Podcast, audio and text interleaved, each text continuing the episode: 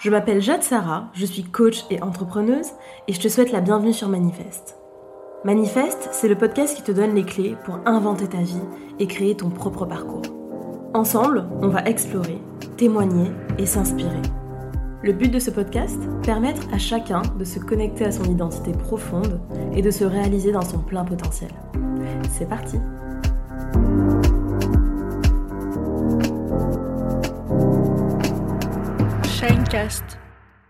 Bonjour à tous, je suis ravie de vous retrouver dans ce premier épisode de Manifeste qui va aborder un thème qui me tient particulièrement à cœur et c'est celui de la liberté, plus particulièrement la liberté d'être soi. Et pour ce premier épisode, j'avais envie qu'on se questionne ensemble justement sur euh, comment on peut cultiver la liberté d'être soi, d'être pleinement soi. Quand il a été question de choisir le thème du premier épisode, je me suis vraiment demandé, ok, qu'est-ce qui compte le plus pour moi? Qu'est-ce qui donnerait un petit peu le ton de ce podcast et qu'est-ce qui serait symboliquement intéressant de d'aborder. Et je me suis souvenu d'un article que j'avais écrit il y a quelque temps sur euh, Manifeste, justement, qui parlait de la liberté. Et je vais vous mettre l'article d'ailleurs dans les notes du podcast. Et je vous racontais à quel point c'est un sujet qui m'a toujours animé, qui m'a toujours presque obsédé, parce qu'il se manifeste chez moi par des élans très très forts.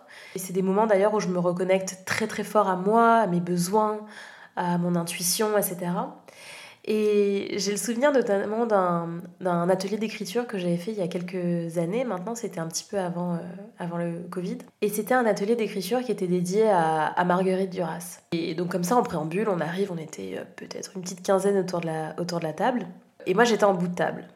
Et donc, je suis la première comme ça à devoir prendre la parole et on m'invite à, me présenter en quelques mots très rapides et puis à choisir un mot, comme ça, au hasard. Et on me prend un petit peu de, cours, j'ai rien préparé, je suis en full improvisation.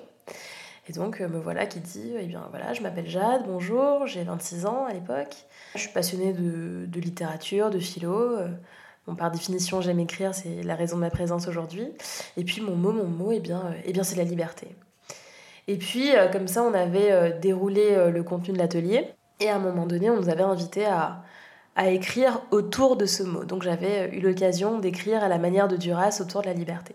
Donc c'est assez naturellement que hum, j'avais envie de vous proposer cette thématique. Et il y a une chose qui me semble intéressant de poser un petit peu comme ça en préambule, c'est que selon moi la liberté n'est jamais l'absence de limites. On a parfois tendance à croire, à tort hein, selon moi, être libre c'est ne pas avoir de contraintes. Je pense au contraire, et même par définition, que la liberté s'inscrit justement par rapport à des limites, qu'elle n'existe que parce qu'il y a des limites, et donc placer la liberté dans cette absence serait déjà finalement la rendre illusoire et donc impossible. Ça me semble hyper important de s'ancrer dans le réel, justement, et de ne pas cultiver comme ça un rapport à la liberté qui serait de l'ordre de l'idéal, de l'illusion, du fantasme, mais bel et bien de se questionner sur cette notion de liberté dans le contexte du réel, et donc avec les limites et les contraintes que nous impose la vie. Donc la première idée, c'est que finalement, être libre, c'est justement s'inscrire dans les limites de l'existence, dans une forme de relatif. En fait, la liberté, elle n'est jamais absolue. Elle s'éprouve et prend, selon moi, toute cette dimension par rapport à ces fameuses limites et ces fameuses contraintes. D'ailleurs, ça me fait penser à une citation de Marc j'aime, que j'aime énormément et qui m'a beaucoup guidée. Euh, je l'inscris euh, chaque année en préambule de mon, de mon bullet journal. Et qui dit que la force me soit donnée de supporter ce qui ne peut être changé, le courage de changer ce qui peut l'être, mais aussi la sagesse de distinguer l'un de l'autre. Et donc ça fait complètement écho à ça en fait. C'est si on se place par rapport au réel, on accepte d'une certaine manière qu'il y a des choses que je ne pourrais changer, il y a des contraintes sur lesquelles je ne pourrais négocier. Et en ce sens, j'ai la force de les accepter et de composer avec et de m'y soumettre. C'est aussi accepter sa condition d'être humain que, que de ne pas pouvoir tout contrôler. Pour autant, j'ai la sagesse aussi de, de distinguer ce qui est dans mon périmètre de contrôle et donc le courage de le changer. Et ça, selon moi, c'est vraiment déjà le point de départ, le terreau d'une liberté qui est réelle, qui est puissante, qui est euh, transformatrice. En tout cas, qui est vraiment le point de départ d'une certaine capacité à prendre en main sa vie, et une liberté qui serait donc, euh, entre guillemets, utile, qui serait un élan vers une vie plus alignée, plus en conscience, plus épanouie. Et donc, si on en revient à cette fameuse citation de Marc Aurel, la liberté d'être soi appelle justement à une forme de lucidité, à un regard juste sur soi, sur le monde, sur les autres, sur ces fameuses contraintes, ces fameuses limites. Et cette lucidité nous amène justement à pouvoir les reconnaître et à nous mettre en capacité de composer avec ces limites. D'ailleurs, ça me fait penser à une autre notion qui est la notion de libre arbitre, qui serait justement non pas euh, l'absence de contraintes, comme on l'a dit, mais aussi la capacité à choisir ses propres contraintes, d'ailleurs tout en sachant qu'on est euh, euh, conditionné et qu'on est même déterminé. Donc c'est avoir conscience des propres limites mentales qu'on a, des conditionnements, mais avec ça, de se dire, dans ce qu'il est possible pour moi de choisir, je vais non seulement choisir le périmètre d'expression de ma liberté, mais aussi dans une forme de libre arbitre, mes contraintes. Et d'ailleurs, je crois que c'est quelque chose qui s'illustre pas mal dans, dans la vie professionnelle. C'est une vie professionnelle épanouissante, finalement, c'est pas une vie professionnelle qui exclut toute forme d'obligation ou de pénibilité. Totalement, non, je ne crois pas. Je crois que c'est plutôt se dire en conscience et avec ce que je suis, avec ce que je sais de moi, avec ce que je sais de ce qui me fait vibrer, de ce qui donne un sens à mon existence, eh bien je choisis le périmètre d'expression de mes talents, je choisis ce dans quoi je vais pouvoir avoir un impact, euh, le métier euh, qui va me permettre de contribuer au monde et à la société, et je choisis aussi les contraintes qui iront avec. Pour certains, ça va être des contraintes de lieu ou de temps. Euh, pour d'autres, ça va être des contraintes d'engagement, si on est un petit peu plus concret. Un entrepreneur, par exemple, il va apprécier peut-être la capacité à être euh, maître de ses décisions, avoir euh, une capacité euh, d'action qui est, peut-être plus large que dans le salariat, bah, une capacité de proposer, que ce soit un service ou un produit, mais en tout cas sa version d'une solution à un problème. Mais par contre, peut-être que les contraintes qu'il aura consenti à choisir et à subir, ça va être un rythme de travail extrêmement soutenu, peu de frontières, peu de différences entre la vie professionnelle et la vie personnelle, un niveau de stress conséquent. Et puis, à l'inverse, peut-être quelqu'un qui aura euh, choisi en conscience d'être salarié dans une entreprise qui lui parle, etc. Il va avoir d'autres avantages, mais il aura consenti à des contraintes d'horaire ou de lieu de travail, etc., etc. Cet exemple tout bête pour vous montrer à quel point euh, dans la notion de, liberté d'être soi, il y a aussi la notion de libre arbitre qui est justement je choisis et je crée, au-delà de choisir, je crée le périmètre dans lequel va s'exprimer ma, liberté. Donc finalement, la toute première idée, c'est de se dire que la liberté commence par la connaissance de soi. En fait, c'est de découvrir qui l'on est, ce qui nous anime, ce qui nous révolte, ce qui nous fait vibrer, ce en quoi l'on croit. C'est aller à la rencontre de cette identité. C'est mettre le doigt sur son authenticité. C'est explorer sa vérité. Je pense vraiment que la liberté, c'est la vérité. Sa propre vérité qui serait alors assumée, extériorisée, montrée aux yeux du monde et à ses propres yeux. Parce que justement sur le chemin de la connaissance de soi, c'est toujours en deux temps, c'est-à-dire qu'on fait des découvertes déjà vis-à-vis de soi-même, parfois qu'on ne soupçonnait pas forcément, et puis ensuite vient le moment de porter au monde nos découvertes. Et je crois que ça, c'est déjà le premier marqueur euh, d'une forme de liberté à être soi. D'ailleurs, ça me rappelle un passage d'un livre que j'ai lu récemment de Frédéric Lenoir, Socrate, Jésus, Bouddha, et qui dit euh, la chose suivante. Alors le chapitre s'appelle Va vers toi-même et deviens libre. La recherche de la vérité conduit à la vraie liberté. Deux points. Liberté de l'individu qui s'émancipe à l'égard de la tradition, de l'autorité ou des opinions dominantes de la société. Mais aussi et surtout liberté intérieure de l'être humain qui apprend, grâce à cette vérité, à se connaître et à se dominer.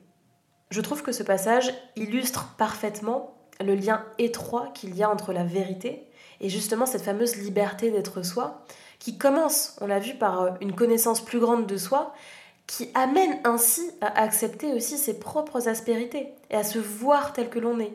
Ça nous rappelle encore une fois que la représentation de soi-même dans une forme de réel est la condition sine qua non à cette liberté d'être soi.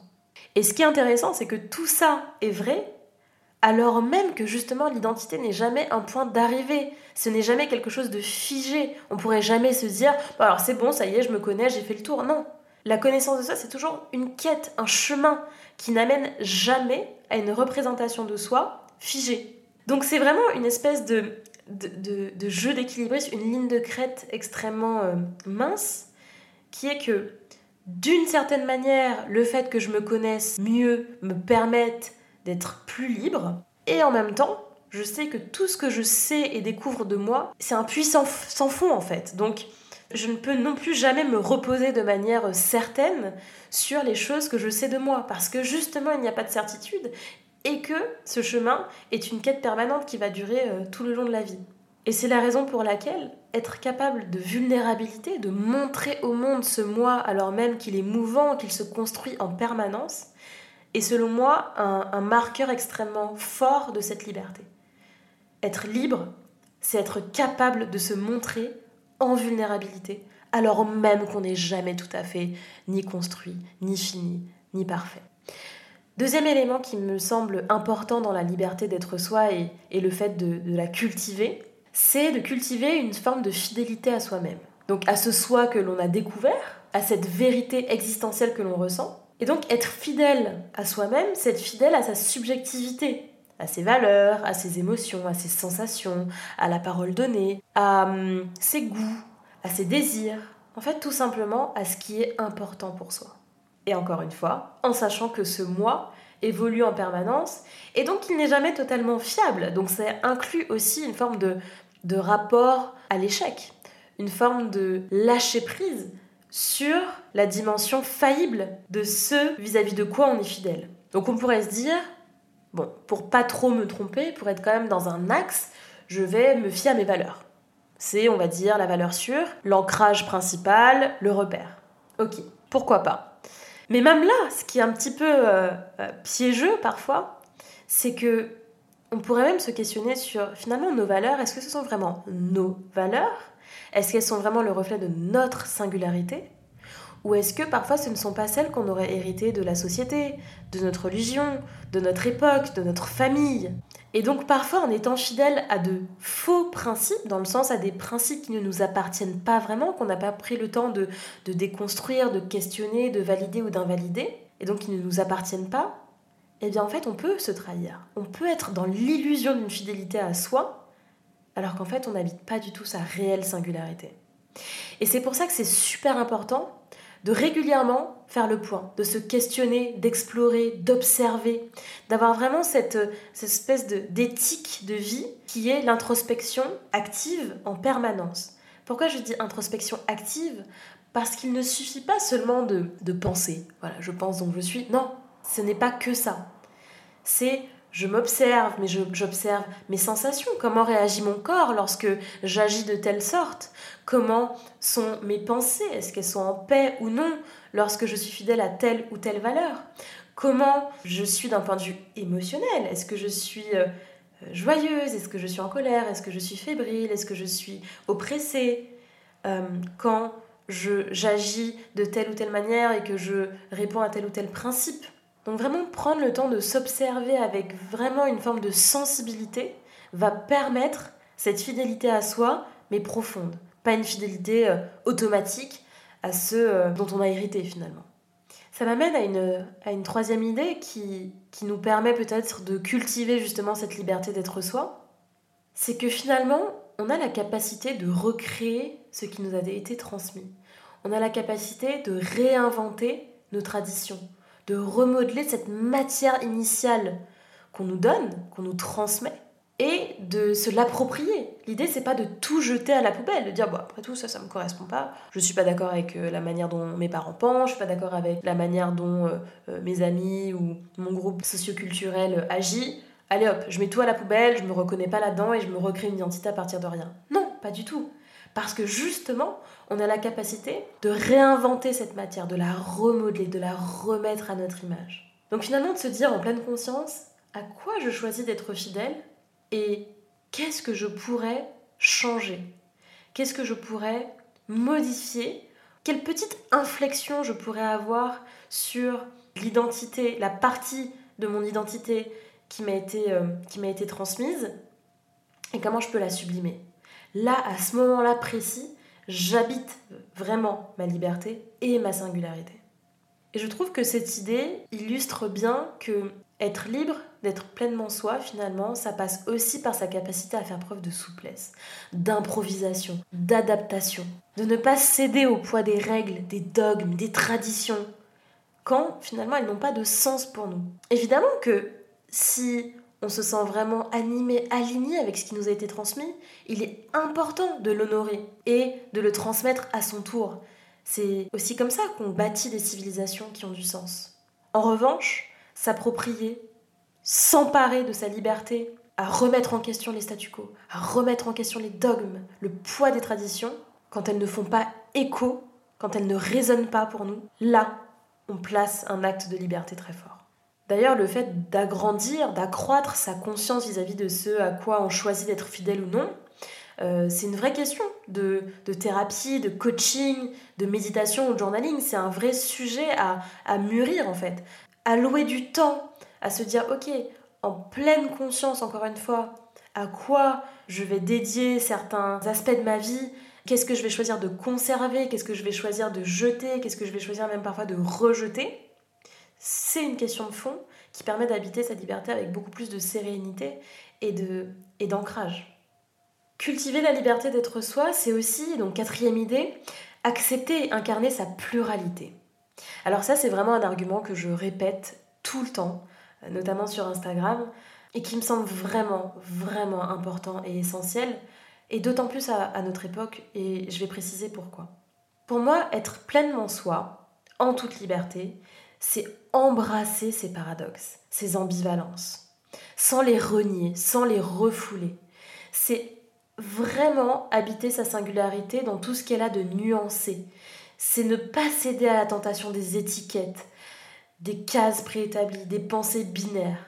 Ça parle en fait d'une autorisation, c'est une autorisation à être des choses d'apparence contraire, mais d'apparence contraire pour qui? Pour la société la plupart du temps. Je vais prendre un exemple personnel combien de fois certaines personnes, et par, bienveillance peut-être, mais ont projeté sur moi leur inquiétude en me posant la question suivante, en me disant mais t'as pas peur que en montrant à la fois ton côté euh, très euh, pétillant, enthousiaste, euh, joyeux, léger, solaire, ça ne vienne pas discréditer ton approche extrêmement euh, rigoureuse dans ton métier, le fait que tu aimes la philosophie, le fait que euh, tu aies fait des longues études, etc. Tu sais, tu devrais euh, parfois être plus sérieuse. Bien moi, je, j'ai envie de poser la question, qu'est-ce que ça veut dire être sérieux? Est-ce que être sérieux, c'est pas être authentique? Est-ce que être inspirant, c'est pas porter au monde justement ces ambivalences? Parce qu'il n'y a rien de plus universel, parce que c'est donner un terrain à l'autre pour qu'il puisse s'identifier? Est-ce que habiter et incarner sa vérité, c'est pas justement épouser toutes ces parties de notre être, l'ombre comme la lumière, le lumineux comme le sombre, le pétillant comme le sobre. Et je crois que refuser, avec énormément de conviction, de céder à cette tentation des étiquettes, des labels, et donc, résister à la tentation de s'enfermer soi-même dans une petite boîte, parce que c'est confortable pour les autres et pour la société, ça, je crois que c'est vraiment un acte de liberté. Pour autant, et pour quand même apporter un petit peu de nuance à ce que je viens de dire, je crois qu'en contrepartie, ça nécessite aussi, dans l'acceptation de cette pluralité, etc., d'être suffisamment ancré pour ne pas être ballotté, à la merci de ces polarités qui sont parfois contraires et qui, et qui existent en nous. Donc c'est d'une certaine manière accepter le débat intérieur entre ces polarités, mais comprendre aussi qu'à un moment donné, il va falloir trancher. Il va falloir mettre la petite inflexion qui fait qu'on reste et on choisit une éthique de vie. Donc c'est d'une certaine manière renoncer à certaines parts de soi pour en faire exister un peu plus fort une autre et à certains moments, donc il y a aussi une notion de temporalité là-dedans, en se connectant à l'éthique en fait. Et surtout pour ne pas être en, fraude avec soi-même. Parce que à vouloir honorer, parfois vouloir écouter sans compromis des parties parfois euh, contradictoires de soi, ça peut être aussi une forme de servitude et par définition une absence de liberté. Donc je crois que pour euh, être dans une, dans une vraie liberté, il faut aussi, alors même que l'on accepte ce débat intérieur, être capable de trancher, être capable de renoncer, être capable de poser un acte et de dire, ok, à ce moment-là, dans cette situation-là, j'incarne ça. on pourrait donner un exemple assez concret, je crois quelque chose d'assez universel, cohabite euh, en nous, être humain, à la fois un besoin de performance, de perfection, de se montrer sous son plus beau jour, et en même temps un tel besoin de connexion, de vulnérabilité. Voilà, deux parties de soi qui peuvent se, s'affronter à l'intérieur de soi dans, un, dans une discussion euh, épuisante. Et eh bien voilà, à un certain moment, il va falloir trancher, il va falloir choisir. Quelle partie de moi je choisis de mettre en avant? Avec qui? Pourquoi et comment? Et dans quelle temporalité? Est-ce qu'à ce, ce moment-là, je donne la petite inflexion à la performance, à la perfection, au masque Parce que, pour X ou Y raison d'ailleurs. Ou est-ce que je vais privilégier à ce moment-là la vulnérabilité, la sincérité, le lien humain? Et ne croyez pas que c'est un débat qui se règle euh, dans la pensée, dans la tête, pas du tout. Ça, se règle dans l'action. À un moment donné, et c'est Sartre qui l'explique euh, très très bien, c'est qu'en en fait, à un moment donné, on aura beau tourner les choses dans tous les sens, c'est l'action qui tranche. Nous sommes nos choix, nous disait-il. Donc, je crois que c'est vraiment aussi important de comprendre que dans la notion de la liberté, il n'y a pas uniquement toute cette pensée, toute cette éthique, euh, toute cette espèce d'activité cérébrale, qui je suis, comment, voilà, comment s'habite ma liberté, etc. Non. Elle se trouve aussi dans l'action et l'action est déjà révélatrice euh, de cette liberté d'être soi. Pour le dire simplement, être soi-même, en fait, c'est être capable, à mesure que l'on expérimente, que l'on vit, que l'on se découvre, d'affiner la vision de celui ou celle que l'on estime devoir être. C'est à un moment donné poser une hypothèse de sens. C'est mettre le, le doigt sur cet élan vital majeur, cette espèce d'axe existentiel, ce why, on en parle très souvent dans l'univers du développement personnel ou du coaching, le pourquoi, qui guide et qui donne un tel sentiment d'ancrage, de sens, qu'on se sent profondément libre face à la vie, face aux épreuves, face à ses euh, injonctions, face à ses tentations on est connecté à son pouvoir créateur, à son pouvoir de vie. Autre point qui me semble absolument indispensable de d'introduire dans cette réflexion sur la liberté d'être soi, c'est l'autre. On a beaucoup parlé de soi pour l'instant, soi, soi, soi, soi, soi. Mais je crois que resituer cette question vis-à-vis des autres est absolument indispensable. Parce que se confronter à autrui, c'est aussi, d'une certaine manière, dans cette quête hein, de, liberté d'être soi, une invitation à cultiver le courage de, de décevoir, de déplaire. Et ça me rappelle un, passage du podcast Femme puissante, l'épisode avec euh, Leila Slimani, qui dit à un moment donné que hum, la liberté, en tout cas, une femme puissante, c'est une femme qui a le courage de déplaire. Et je souscris tellement, mais tellement à cette vision des choses. Parce que c'est dépasser la crainte du rejet en fait. C'est résister à la tentation de la normalité pour être accepté. C'est résister à la tentation de la normalité pour venir incarner une certaine vision du monde et de soi. C'est aller à la rencontre de l'altérité sans la renier. Sans la renier. C'est accepter que l'autre, dans ce qu'il est, avec ses valeurs, ses croyances, sa propre vision du monde, etc., a la possibilité de nous remettre en question, de nous confronter, voire même de nous rejeter. Et donc, cultiver la liberté d'être soi, c'est accepter de ne pas être compris, d'être remis en question, d'être l'objet de jugement. Et ça fait écho à ce fameux axe existentiel. Parce que justement, quand tu es tellement ancré, tellement dans ton axe, tellement connecté à ton pourquoi et tes valeurs, tu as les ressources, les capacités d'aller rencontrer de l'altérité sans que ça t'ébranle dans ta sécurité ontologique. Et donc à ce moment-là, tu es libre. Parce que tu lâches prise sur le besoin de validation. Alors évidemment, et euh, c'est Hegel qui en parle le mieux du besoin de reconnaissance, qui est selon lui le besoin le plus fort de l'être humain. Pour autant, c'est cultiver une forme de liberté, c'est se dire, oui c'est vrai, nous avons tous, tous, un besoin de validation, un besoin de reconnaissance. Et même si on le prend en compte, même si on ne le renie pas et qu'on sait qu'on n'est jamais totalement, on ne s'affranchit jamais totalement de ça, eh bien on arrive à le dépasser. Parce que comme toutes les peurs, elles sont présentes, elles nous délivrent un message, parfois elles prennent en otage nos émotions, Mais parce qu'on est des êtres capables de transcendance, on dépasse ces craintes et on est capable justement au moment où on dépasse ces craintes d'habiter pleinement son identité, sa singularité, sa souveraineté, sa liberté donc. D'ailleurs, il y a quelque chose qui aide beaucoup à faire ça. C'est comprendre et vraiment intégrer que finalement les jugements que les autres portent sur nous parlent plus d'eux que de nous. C'est souvent une projection de leurs propres limites, de leurs propres biais cognitifs, de leurs propres craintes. Et donc je ne dis pas qu'il faut être complètement hermétique au feedback, surtout pas. Je dis juste que, encore une fois, porter un regard juste sur les jugements émis par autrui permet eh bien, de s'en émanciper un petit peu. La liberté d'être soi, c'est donc consentir à se détacher, à se désengager des carcans et des attentes d'autrui, tout en ayant conscience de notre besoin de validation. Et donc c'est aussi sortir de l'illusion de, de l'autosuffisance. Tu sais, ces phrases de non mais moi je m'en fiche, j'ai pas besoin des autres, je m'en fiche du regard des autres, euh, tout ce qui compte c'est que moi je m'aime, euh, tout ce qui compte c'est que moi je crois en moi. Non, c'est faux. C'est faux.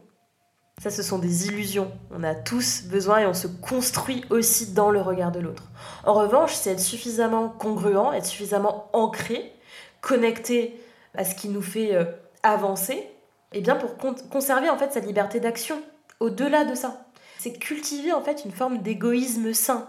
C'est de ne pas être complètement comme ça dans sa bulle, complètement hermétique aux autres, ou encore euh, non à l'écoute de la vie des autres.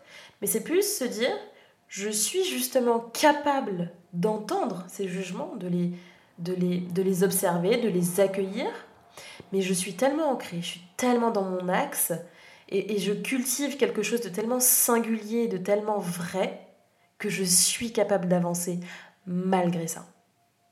Donc si je devais un petit peu conclure sur comment cultiver la liberté d'être soi, je dirais que c'est cultiver la capacité à, s'inventer et se réinventer à chaque instant à aller vers ce que l'on ressent comme juste. Juste vis-à-vis de nos croyances, vis-à-vis de nos principes, mais aussi vis-à-vis de nos émotions, vis-à-vis de nos intuitions, vis-à-vis de nos ressentis corporels. Cultiver la liberté d'être soi, c'est aussi d'aller vers ce qui nous apporte de la joie. Et pas forcément vers le plaisir, qui est euh, lui éphémère, qui est d'une certaine manière en dessous de l'homme ou vers le bonheur qui lui est une, est une quête infinie. Mais vraiment d'aller vers ce qui nous apporte de la joie, ce qui nous rend heureux. Je crois que la liberté d'être soi, c'est s'emparer de ce pouvoir créateur, de bâtir une vie comme ça à la hauteur de nos ambitions, de nos aspirations, mais non pas comme une ambition euh, figée, étriquée, avec tous les critères des autres et de la société, mais réellement des ambitions et des aspirations qui ont tellement de sens et de résonance pour nous en fait. Et c'est en vivant, c'est en éprouvant, c'est en s'engageant comme ça dans l'existence, en traversant des épreuves, en connaissant de grandes joies, que l'on se construit, que l'on affine sa boussole, que l'on met le doigt sur les choses qui ont du sens pour nous, que l'on explore nos limites, et donc que l'on accouche de cette vérité existentielle qui est en chacun de nous, qu'on prend la mesure de toute cette liberté. La liberté d'être soi, c'est consentir à toute cette incertitude de l'existence, mais s'y engager quand même, avec ce que l'on est. Même si on a bien conscience que c'est imparfait et c'est insuffisant, mais on y va quand même. On n'est pas tout à fait prêt, mais on s'élance. Et j'ai envie de vous quitter avec un, petit exercice concret. Allez, peut-être deux. Comme ça, ça parlera aux au plus cartésiens, mais aussi aux plus créatifs. Un, une première question, sur laquelle vous pouvez euh, philosopher, penser. À quoi ressemblerait une vie digne d'être vécue en toute liberté? Pour vous Et vous pouvez comme ça faire un petit exercice d'écriture, de, journaling par rapport à ça. Et pour ceux qui ont envie d'explorer plutôt leur créativité, euh, je vous propose un petit atelier, un petit exercice d'écriture tout simple. Vous mettez 3 euh, ou 4 minutes en chrono et vous écrivez comme ça de manière très intuitive. Ouvrez les guillemets. Si j'habitais pleinement ma liberté, trois petits points, et vous écrivez la suite à la première personne. Voilà pour cet épisode autour de cette magnifique question, comment cultiver la liberté d'être soi?